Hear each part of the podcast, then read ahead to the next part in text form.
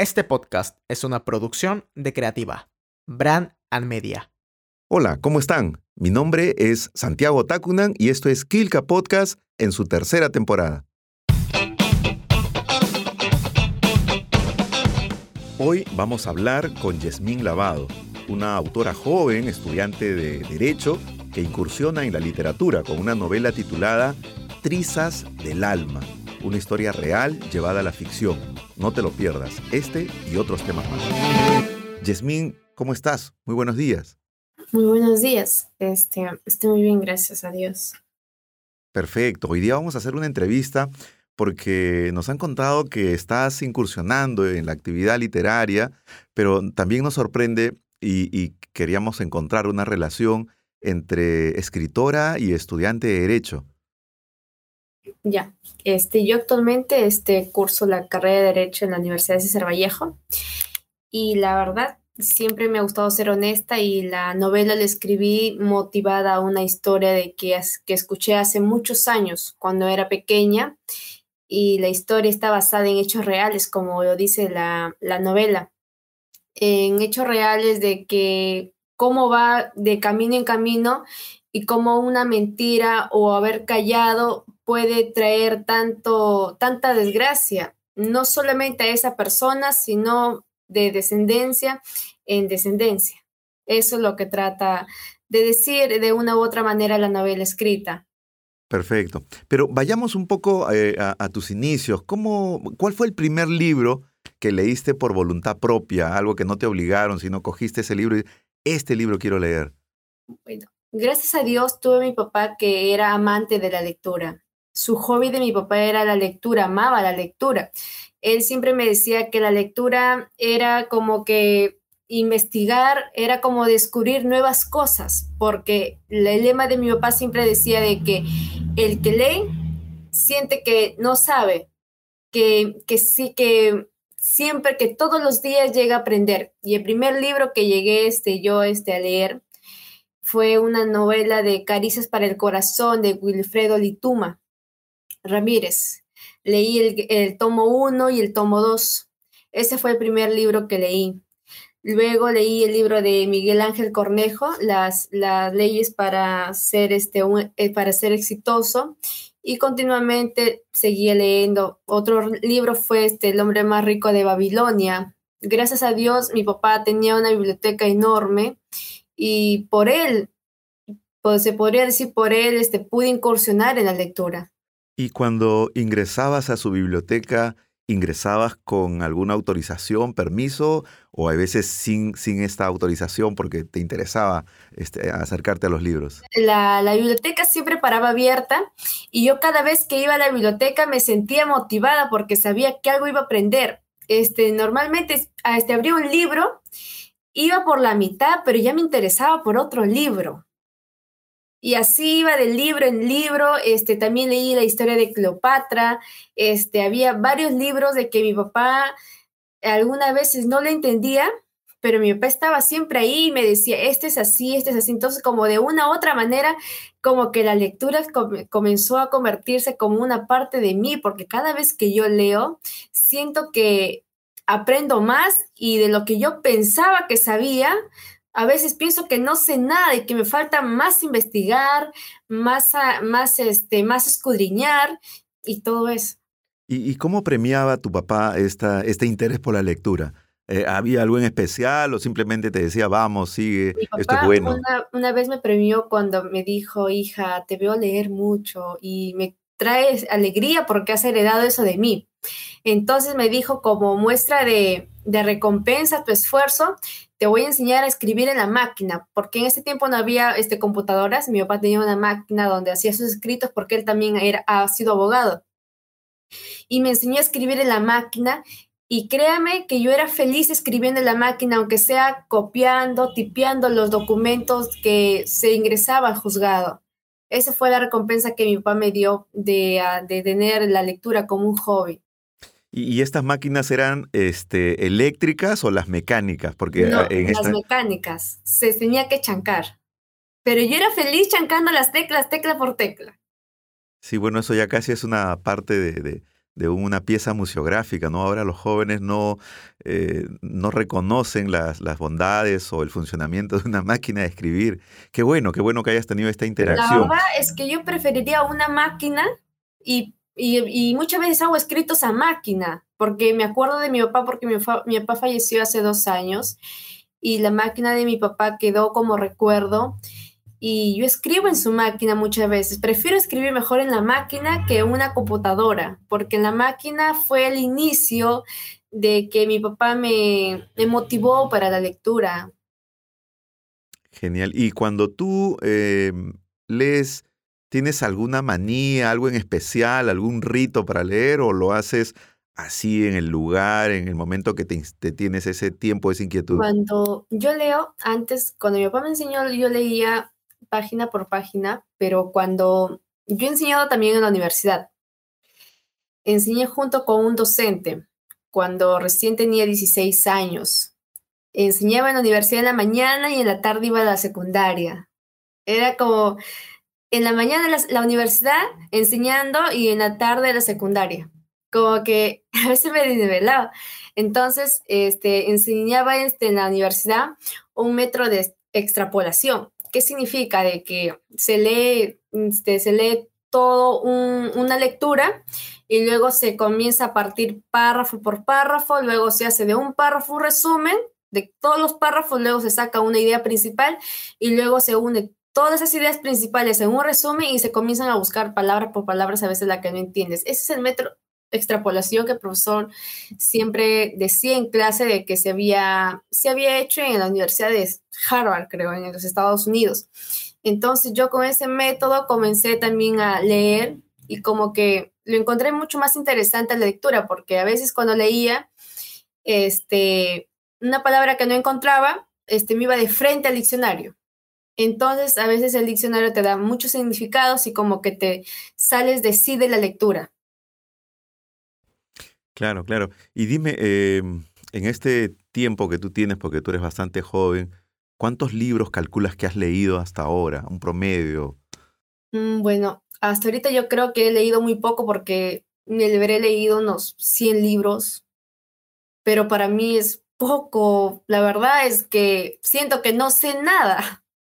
Claro, pero no es tampoco una cantidad para menospreciar. 100 libros resulta ya interesante en un país donde hay un promedio de lectura muy bajo, ¿no? Nos encanta escuchar esta noticia. ¿Y recuerdas tú em, qué es lo primero que has escrito? Porque no creo que sea esta novela. Debes tener seguramente algunos otros que, que lo tienes ahí en archivo, en la memoria.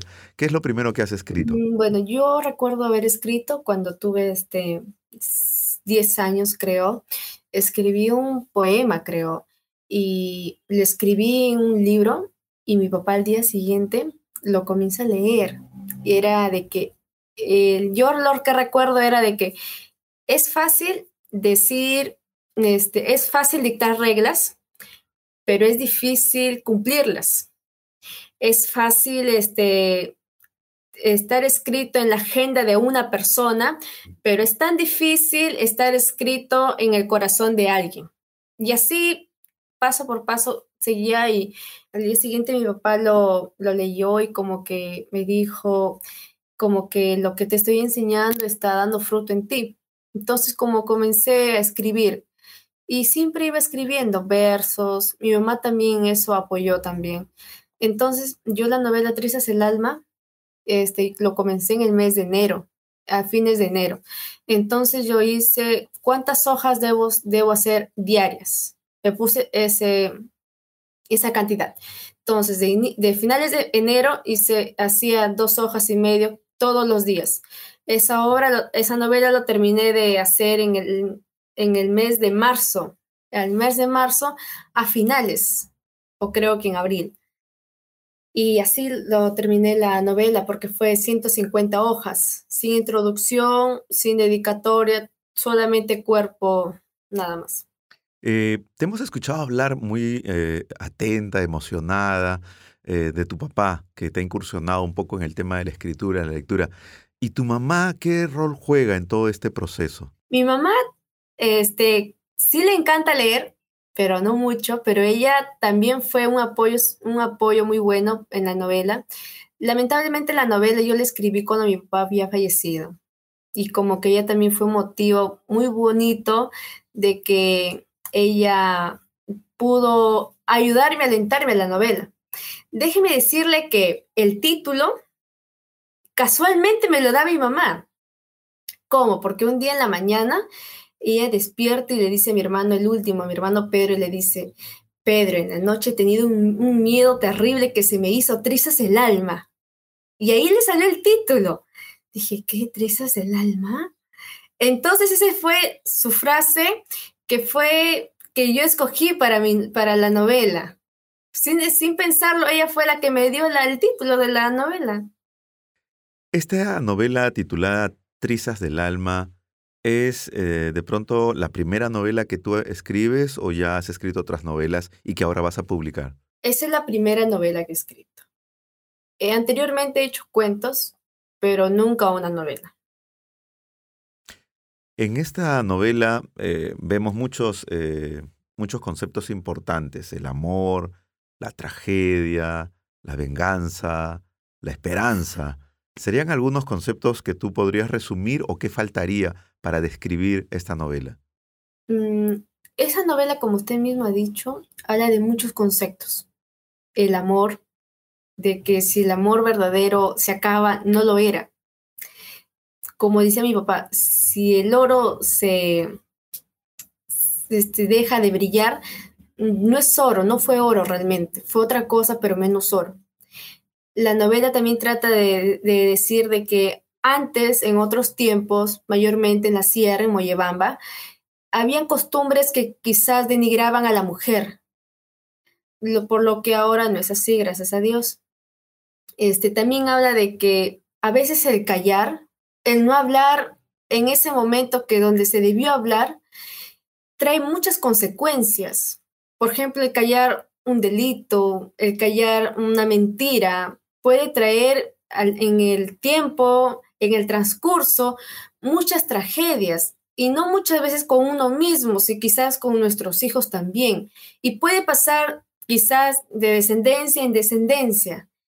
Eso es lo que yo con la novela quise, quiero tratar de transmitir de que cuando hay algo que debemos hablar, que se debe hablar en tiempo, de que la mentira nunca es la mejor salida para un problema. Al contrario, peor lo llega a, a empeorar.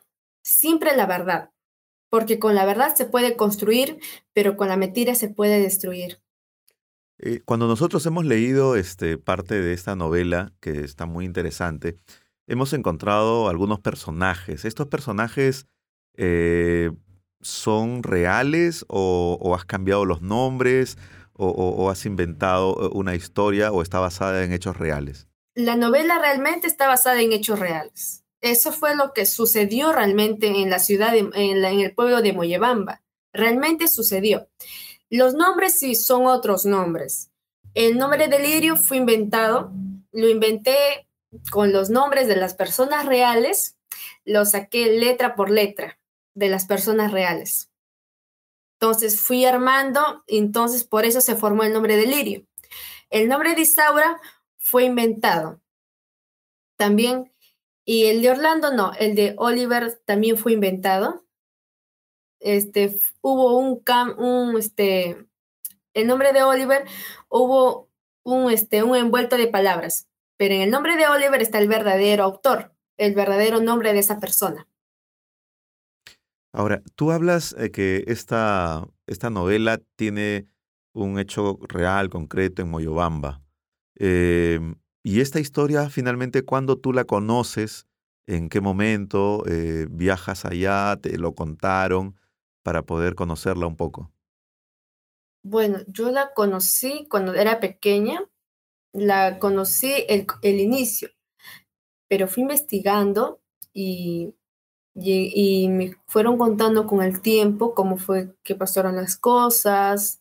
Entonces, algunas veces hubo cabos abiertos, entonces iba uniendo. Entonces, en esa novela fui uniendo cabos, uniendo cabos, y como que la novela queda medio inconclusa. En la mitad, en la mitad, en la novela al finalizar queda medio inconclusa, donde Paloma se queda con tres o dos hijos. Es ahí donde no acaba la novela, porque en sí, después de que Paloma tiene dos hijos o tres hijos más, sigue, sigue como que la mentira que cayó, es que cayó este Isaura, sigue de descendencia a descendencia, como la cuarta generación que dice la Biblia. Claro, si pusiéramos adelantar en un resumen así bien chiquitito, ¿cuál es la trama de la novela? ¿Podrías adelantarnos algo como primicia para que cuando ya salga publicado la gente pueda ¿no? tener el interés de decir, oye, yo quiero leer esa historia? Cuéntanos así, en un resumen chiquitito de lo que trata tu novela. Ya, la novela trata en sí este, de, de una muchacha que era muy bonita, muy bonita, este, tenía sus ojos celestes, pelo largo, color negro. Pero no por haber muchos detalles, ¿eh?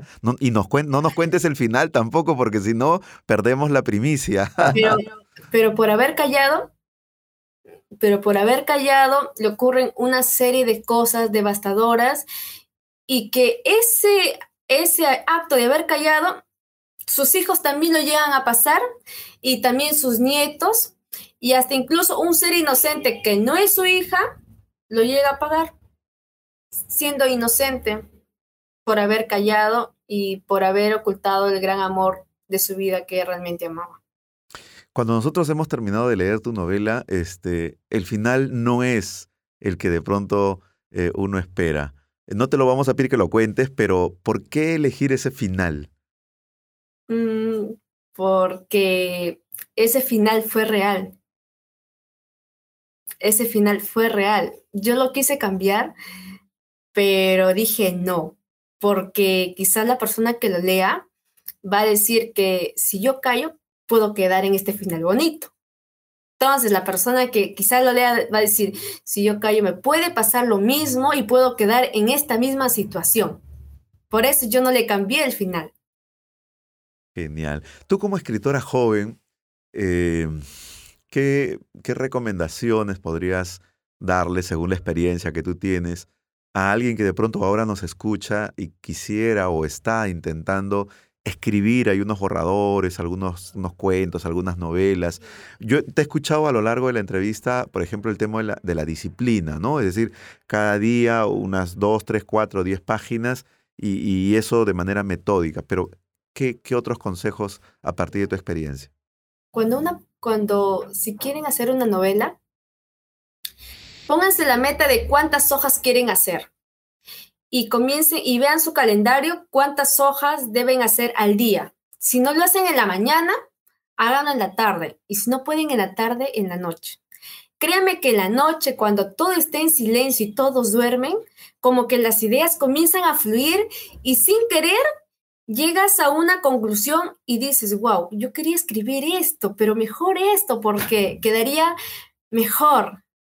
Créame que a veces las noches o las madrugadas llegan a ser los mejores aliados para poder escribir un buen tema. Genial, genial. Dime, eh, em, si alguien te preguntara por qué tendría que comprar tu libro, por qué tendría que leer tu novela, ¿qué le podríamos responder? Mm, podría decirle que mi novela es muy interesante.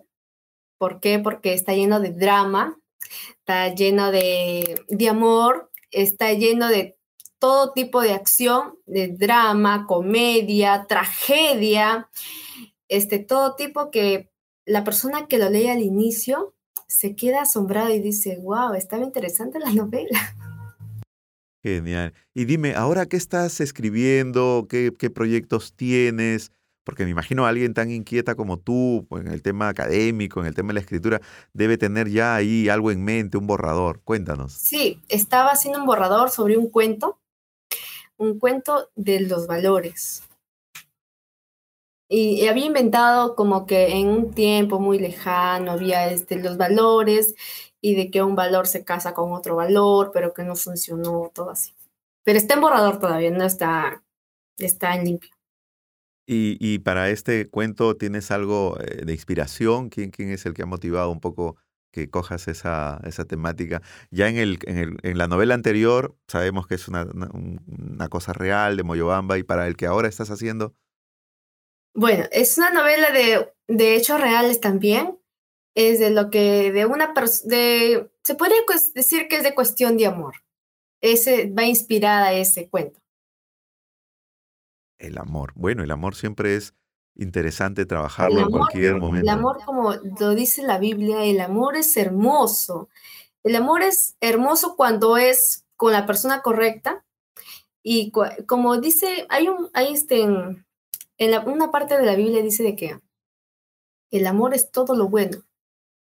Esa es la, el amor es toda lo que tú quieres que sea, pero todo lo bueno. El amor no es jactancioso, el amor no es rincoroso, el amor no es envidioso, porque si es eso, no es amor. Entonces, en la novela, justamente en la novela dicen, hay, hay, este, hay unas hojas que hablan del amor, cómo es realmente el amor. Y usted me preguntará, pero tu corta edad, ¿cómo tú puedes saber qué es realmente el amor? Pero créame que en los libros que yo he leído, los autores que describen el amor, lo describen con tal afán de que la misma Biblia también dicen cómo es el amor. Y créanme que el amor es un sentimiento muy bonito, pero lamentablemente hay personas que piensan que el amor es muy diferente y lo cambian su significado como que es jactancioso, envidioso, etc. ¿Alguna vez tu papá, cuando estaba eh, en vida, te pidió que escribas algo en particular o, o siempre dejó a libre albedrío la elección de tus temas? Bueno, yo que recuerde, mi papá, cuando me decía, hija, vamos a leer algo, leíamos, a veces leíamos poemas y él me decía, recítalo, me motivaba a recitarlo. Él era el motivador que me ayudaba a recitar, y gracias a él, este, la lectura fue como el amante como un amante de mi persona, ¿no? Como un hobby. Y el hecho que ahora estudies derecho también es como para poder homenajear a tu papá, ya que también fue eh, una persona de, leyes. Sí, también fue abogado mi papá. Y también en mi carrera he escrito también artículos de opinión. Escribí en eh, la revista El Terno Nace el Abogado, escribí un artículo. De igual forma, también en plena pandemia mandé un, un artículo de opinión a la al diario, Chimbote, al diario que, que es que, que se moviliza acá en la ciudad de Chimbote. Genial. Para ir terminando, eh, eh, ¿cómo has abordado ahora el tema de las clases virtuales eh, en estos dos últimos años, ya casi tú que estás estudiando derecho? ¿Te has acomodado muy bien? ¿Todavía tienen algunos problemas de conectividad? ¿Cómo sientes tú el, el espacio ahí académico? Bueno, yo por mi parte, este, la verdad es que sí me he llegado a acoplar este, a, los temas virtuales, gracias a Dios.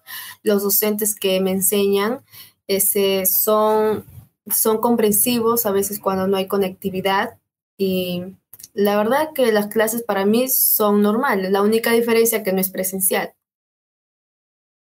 Ah, genial. ¿Y, y cuál es el curso que más eh, complicaciones te ha traído? El que no me gusta casi es el curso tributario. Y el, y el curso que más me agrada es el derecho penal, el derecho civil y el derecho comercial. Son los tres cursos que más me motivan, los que más me agradan. ¿Y, por qué no el tributario? ¿Está más vinculado al tema de las finanzas, los números? Sí, todo eso, porque son números, por eso no me gusta. porque yo no soy nada de números, son más de letras. Entonces tú eres de, también alguien de mi club, ¿no? Que ha estudiado letras por no, no tener una buena experiencia en números. No, con pero créeme, cuando era chiquita era más de números. Pero en la secundaria como que los números se fueron a un lado y vinieron las letras. Bueno, pero finalmente has elegido un área muy, muy eh, apasionante, además también que te motiva, como son con las letras, las leyes, ¿no? Me, me, imagino que ya dentro de poco eh, estás a terminar y, eh, ¿Estás ya iniciando alguna investigación de tesis? Ya he estado investigando y con el abogado que trabajo actualmente fue quien me, me ayudó para una tesis, para hacer el tema de una tesis. Y la verdad que sí, estoy comenzando a hacer mi título, como también enseñé en la universidad tesis, como que tengo más conocimiento y eso es lo que he estado comenzando a hacer también, mi tesis, adelanto de tesis. Ah, genial. Bueno, este, Yasmín, nosotros acá te felicitamos por esta iniciativa. Eh, vamos a tratar de que esta obra pues eh, salga eh, muy bien editada. ¿Y por qué elegir Kilka? Cuéntame, porque es una propuesta digital muy interesante. ¿Cómo así te animas a hacer esta publicación digital? La, editorial Kilka ofrece a, los primerizos que comienzan a incursionar en la, en la escritura, ofrecen la oportunidad de que uno se comience a abrirse paso. Entonces, por eso yo este, seleccioné la editorial Kilka, porque me dio esa oportunidad de poder, este, de poder este, dar este anuncio a la novela. Me dio ese privilegio.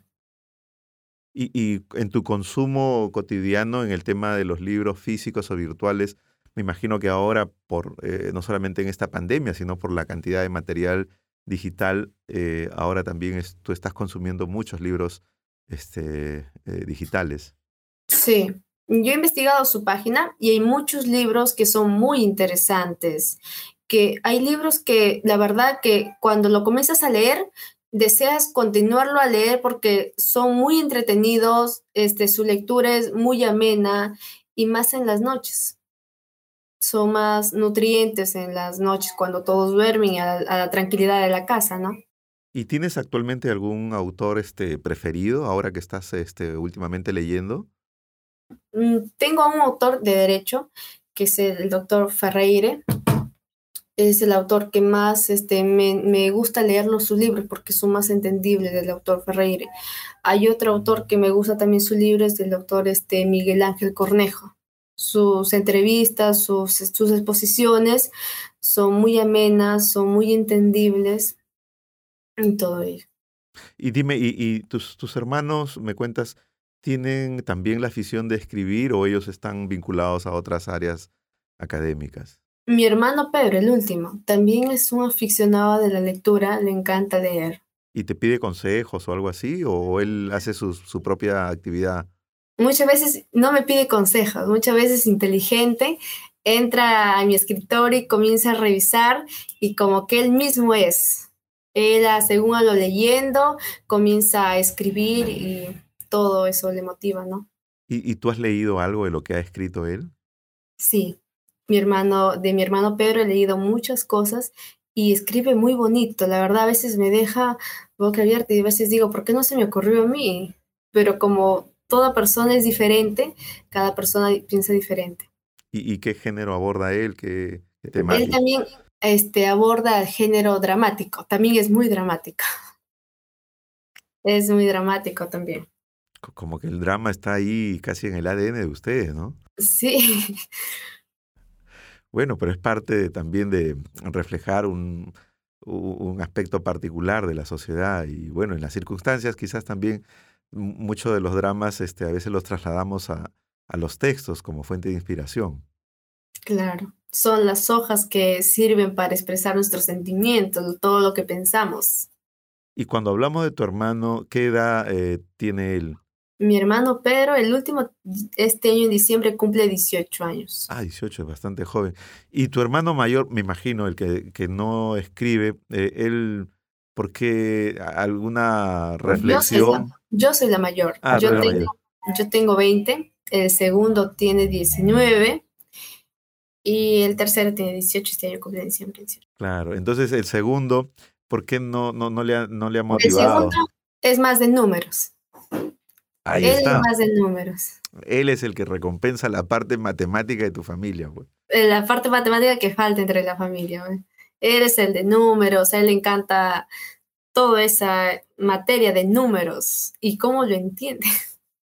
Genial. Bueno, nos encanta el tema de, la frescura, el tema, ya eh, para los que nos van a escuchar aquí en Kilka Podcast, seguramente van a darse una idea de la propuesta de, tu novela, este, Trizas eh, eh, el alma, que ya pronto va a salir. Así es que vamos a estar a la expectativa.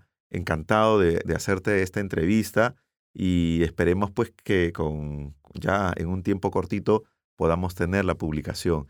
Muchísimas gracias, Yasmín. Algunas palabras para poder despedirte. Muchas gracias por la entrevista, muchas gracias por sus palabras de motivación y totalmente gracias a Dios por, la, por el día y por la entrevista que su empresa me, me ha brindado. Ha estado con nosotros Yasmín Lavado, una escritora Nobel, una escritora joven que está incursionando en esta actividad literaria con una novela muy, muy interesante, Trizas del Alma. Así es que a esperarlo. Nos vemos.